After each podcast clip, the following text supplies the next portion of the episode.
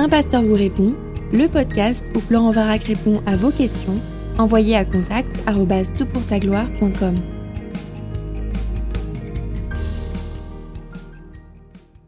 La question est posée. Bonjour, je suis étudiante vétérinaire âgée de 20 ans, engagée avec le Seigneur depuis mes 15 ans. Récemment, j'ai relu le Lévitique et je me suis posé la question suivante. Pourquoi des sacrifices animaux impliquant des actes qui peuvent être considérés comme crus, voire violents?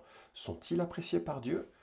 Il me semble que Dieu a institué les sacrifices pour que les Israélites puissent donner une forme au culte qu'ils rendaient. Toutes les offrandes symbolisaient donc leur relation avec Dieu et leur obéissance. Toutefois, des offrandes végétales sont acceptées, appréciées par Dieu, quand elles sont bien menées par le peuple. Quelle est la raison qui justifie les sacrifices d'animaux? C'est une question que je ne m'étais pas posée auparavant, mais étant donné le contexte de mes études, c'est un aspect du texte qui m'a interpellé cette semaine. Merci beaucoup d'avoir pris le temps de lire mon mail. Votre travail est incroyable sur le site Tout pour sa gloire. Il représente vraiment un contenu qui m'aide au quotidien. Écoute, merci beaucoup euh, et très reconnaissant que le site t'apporte une aide au quotidien et je dois souligner ici l'excellent travail qui est réalisé par toute une équipe. Hein. nous sommes chacun des, petits ouvriers qui contribuons comme on peut en fonction de nos, capacités à, ce site. Donc c'est un encouragement pour l'ensemble de l'équipe. Je trouve formidable que tu poses euh, la question en ces termes parce que la théologie, c'est fondamentalement comprendre Dieu, mais aussi comprendre la vie dans le monde dans lequel nous vivons. Et ta question est très pertinente parce qu'elle lie euh, une actualité biblique à une actualité personnelle. Et c'est vraiment, vraiment important de concevoir la vie et le monde dans lequel on vit euh, sous le prisme et de, l'écriture, et c'est de la bonne théologie. Alors ta question a plusieurs tiroirs, et la première, euh, le premier tiroir que je veux ouvrir, évidemment, c'est celui de, des sacrifices animaux. Pourquoi? Hein, tu le formules ainsi d'ailleurs. Pourquoi des sacrifices animaux? Quelle est la raison qui justifie les sacrifices animaux? Et en fait, je vais répondre à cette question en utilisant trois mots. Le premier mot, c'est celui de pédagogie. C'est-à-dire que, associé à la mort d'un animal et au sacrifice qui est réalisé, il est enseigné la gravité du péché. Et cette gravité du péché, elle est soulignée par la mort d'un tiers ce sera mon deuxième mot, la substitution. le troisième mot, c'est le côté prophétique. Mais le premier euh, euh, élément que je voudrais souligner, c'est l'élément pédagogique euh, qui est souligné par le sacrifice. Ce qui est enseigné par le sacrifice, c'est la gravité de la mort et la nécessité quelque part de la mort. Alors, dans la Bible, la mort, c'est quoi? Bien, c'est la conséquence du péché pas du péché personnel, mais du péché de l'humanité, du péché euh, dans, son essence, dans son essence qui est le fait de s'opposer à la voix de Dieu, d'être séparé de la personne de Dieu et de vouloir sa propre indépendance, de le revendiquer et de le vivre euh, très souvent euh, dans, une liberté qui est en fait un vrai enfermement dans le, péché. Bref, la Bible dit, le jour où tu mangeras du fruit de l'arbre de la connaissance du bien et du mal, tu mourras. C'est-à-dire que le jour où tu choisiras pour toi-même ce qui est bien et ce qui est mal, tu mourras. Euh, c'est ce qui s'est passé. Or, la mort n'est pas une cessation d'existence. C'est-à-dire que la mort en tant que dernier souffle n'est pas la cessation d'existence. N'en déplaise à ceux qui sont athées et qui se disent ⁇ Oh mais quand je serai mort, je serai plus conscient ⁇ C'est faux. Nous sommes conscients éternellement. Nous le sommes. Et la Bible utilise euh, un, vocabulaire particulier pour parler de la mort. Euh, il y a la mort physique et puis il y a la seconde mort. La mort physique, c'est évidemment le moment où nous rendons notre dernier souffle, qui change notre conscience et notre état d'existence. Et puis il y a la seconde mort, qui est une mort éternelle, le lac de feu, l'enfer, et qui correspond au fait, et c'est tragique et c'est absolument terrible, d'être séparés de Dieu comme nous pouvons l'avoir été pendant notre existence pour l'éternité durant. C'est ça la seconde mort. Et donc c'est très grave la mort. C'est pas simplement une question ah on va tous mourir. Oui, on va tous mourir physiquement, mais il y a quelque chose de plus grave encore qui est la seconde mort. Comment illustrer la réalité de la mort en tant que conséquence du péché? Il se trouve que dès le début de la Genèse, la mort des animaux est le symbole de cette, cette pédagogie en tout cas de cette réalité. Comment est-ce qu'on le voit? Bien peut-être tu te souviens de Genèse chapitre 3, si tu es arrivé sur Lévitique, c'est peut-être que tu as lu euh, Genèse euh, du début jusqu'à la fin. Et en Genèse chapitre 3, lorsque l'homme et la femme prennent conscience qu'ils ont transgressé la loi de Dieu, qu'ils se sont, ont fait un chemin absolument terrible loin de Dieu, qu'ils deviennent mortels, ils ont honte, et pour couvrir leur honte, symbolisés par leur nudité, leur conscience de la nudité, d'être à nu devant l'autre dans leur euh, péché, ils se fabriquent des euh, vêtements de feuilles de figue. Et Dieu arrive et enlève ces vêtements. Et il fabrique à la place des vêtements faits de peau. Nous lisons ça en Genèse chapitre 3. À partir du verset 21, nous lisons L'Éternel Dieu fit à Adam et à sa femme des habits de peau dont il les revêtit.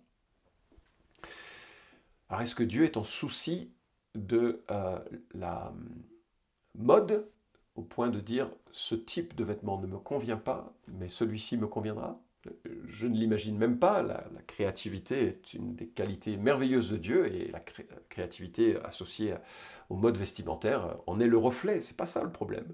Le problème, c'est que Adam et Ève ont voulu couvrir leur honte par leur propre manière de faire. Un peu comme celui qui, essaye de masquer ses péchés en disant bah, je vais faire des bonnes actions, ou je vais aller faire 20 euh, prières, ou je vais aller à l'église, ou je vais me faire baptiser, ou je ne sais quel autre rite pour couvrir mon péché. On ne peut pas couvrir sa nudité soi-même. Il faut que Dieu le fasse. Et ça, c'est la pédagogie du, euh, euh, du sacrifice. Dieu prend un animal, et c'est la première fois dans le récit que nous voyons un animal mourir. Et cet animal meurt, il est dépecé, et la peau est donnée à Adam et Ève pour masquer, pour couvrir leur nudité. Donc une pédagogie que la mort est super grave, mais pédagogie aussi que euh, Dieu va faire en sorte que euh, le péché soit inversé ou soit couvert. Et ça, ça me mène sur mon deuxième mot, celui de la substitution il y a déjà en germe cette idée avec l'animal qui couvre la honte de Adam et Ève, mais alors ça devient un boulevard tout au long du Lévitique que tu as lu et qui t'a choqué. Et effectivement, euh, c'est choquant. Le culte du Lévitique, avec les sacrifices animaux, doit te choquer, et c'est une bonne chose, parce que, souviens-toi, c'est une pédagogie de l'aurore, de, euh, de l'horreur de la mort, pardon, de l'horreur de la mort. Et euh, c'est aussi une pédagogie d'une substitution. Dieu fait tomber sur l'animal la mort que je devrais vivre. Et on a cette idée en Lévitique chapitre 9, verset 7, Moïse dit à Aaron, approche-toi de l'autel, accomplis ton sacrifice pour le péché et ton holocauste, et fais l'expiation pour toi et pour le peuple. Offre aussi l'oblation du peuple et fais l'expiation pour lui, comme l'Éternel l'a ordonné. Aaron s'approcha de l'autel, il égorgea le veau pour son propre péché. Les fils d'Aaron lui présentèrent le sang. Il trempa son doigt dans, le sang et en mit sur les cornes de l'autel et répandit le sang sur le socle de l'autel. Qu'est-ce qui se passe là? Ben, Ce qui se passe, c'est qu'il y a transfert, échange. Le sacrificateur, il pose sa main sur l'animal qui va sacrifier, et c'est comme si l'animal le représentait. Et qu'est-ce qui lui arrive à cet animal? Eh ben, Il est sacrifié. Il meurt, il verse son sang à la place du prêtre. Et donc il y a un, symbole d'apaisement. Dieu, qui voudrait faire peser sur Aaron le poids du péché d'Aaron, le fait porter sur l'animal. C'est symbolique. L'animal est incapable de, pardon, de porter une expiation euh, quelconque. Et si tu veux en savoir plus, euh, je te propose de regarder euh, sur Google Varak, le jour du grand pardon, et tu tomberas sur une vidéo où j'ai prêché sur Lévitique chapitre 16. Et là, j'explique en plus grand détail cette notion de sacrifice substitutif. Alors, toute l'idée donc du sacrifice animal, c'était d'instaurer pédagogiquement la gravité du péché. Quelque chose doit mourir, c'est gore. Et euh, je viens de déménager à la campagne. Nous avons quelques moutons dont on, est en train d'apprendre qu'on est en train d'apprendre à gérer avec ma femme. Et c'est attachant et c'est touchant et on n'a pas envie de faire du mal. Et la mort est, est terrible, même la mort d'un animal. Et ça doit être quelque chose qui doit nous saisir et nous interpeller. Pédagogie de la mort, mais aussi pédagogie d'une substitution. C'est l'animal qui meurt plutôt que moi. Et là, ça prépare à mon troisième mot, qui est celui de la prophétie.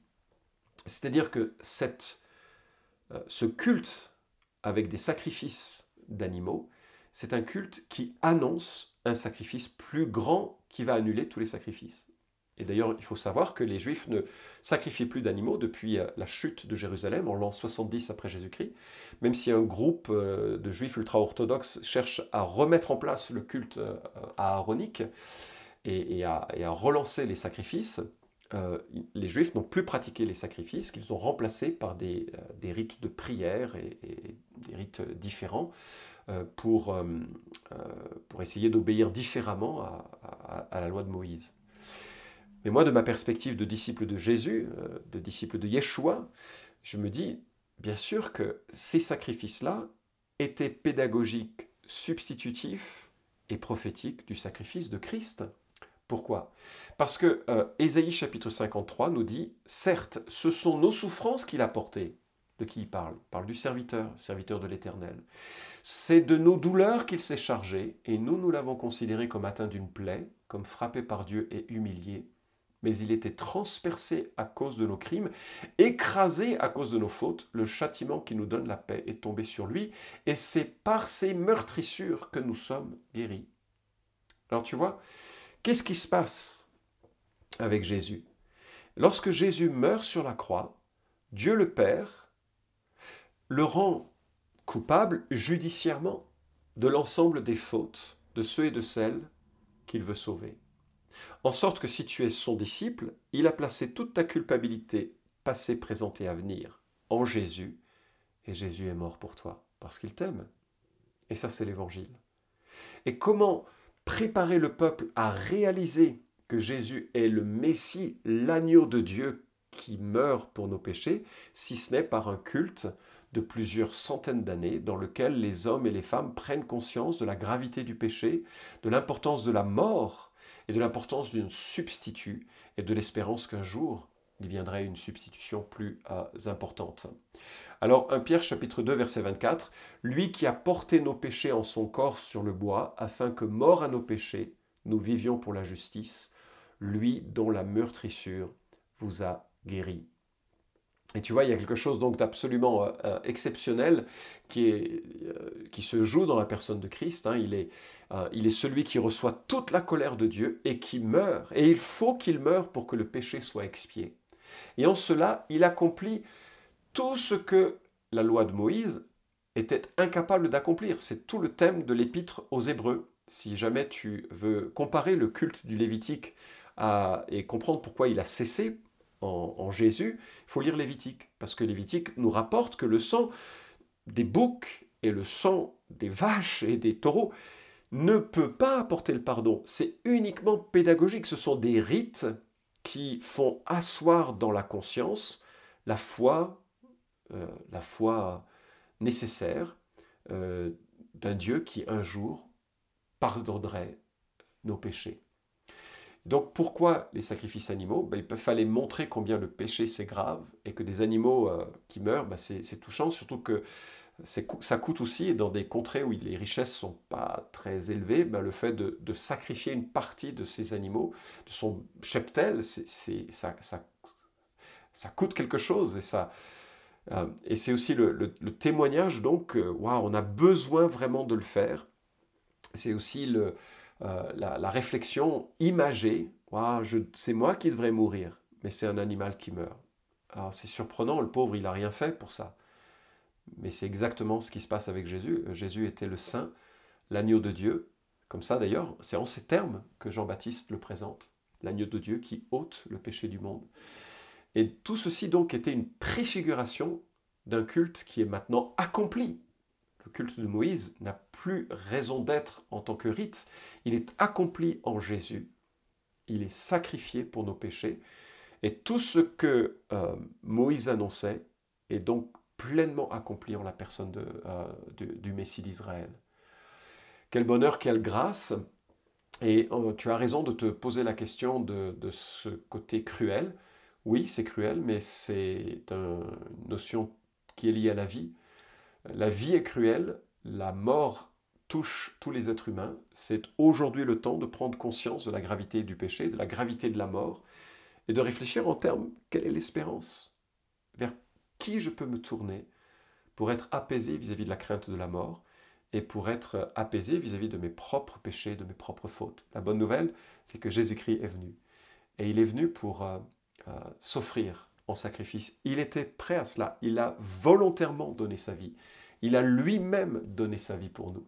Et j'espère que ça encourage ta foi, ça encourage ton adoration. Euh, je vais profiter de ta question pour euh, parler euh, dans un deuxième podcast de la semaine prochaine sur ce que la Bible dit de la souffrance des animaux. J'en ai déjà un peu parlé dans l'épisode 58, Pourquoi Dieu laisse-t-il souffrir les animaux? Mais je voudrais évoquer un petit peu cette, cette notion de la manière dont la Bible cadre le bien-être animal, et ça me semble une question pertinente de nos jours. Vous pouvez suivre cette chronique hebdomadaire Un pasteur vous répond sur SoundCloud, iTunes et Stitcher. Retrouvez les questions déjà traitées sur toutpoursagloire.com. Si vous aimez ce podcast, merci de le partager sur les réseaux sociaux et de laisser une note sur iTunes. À la semaine prochaine!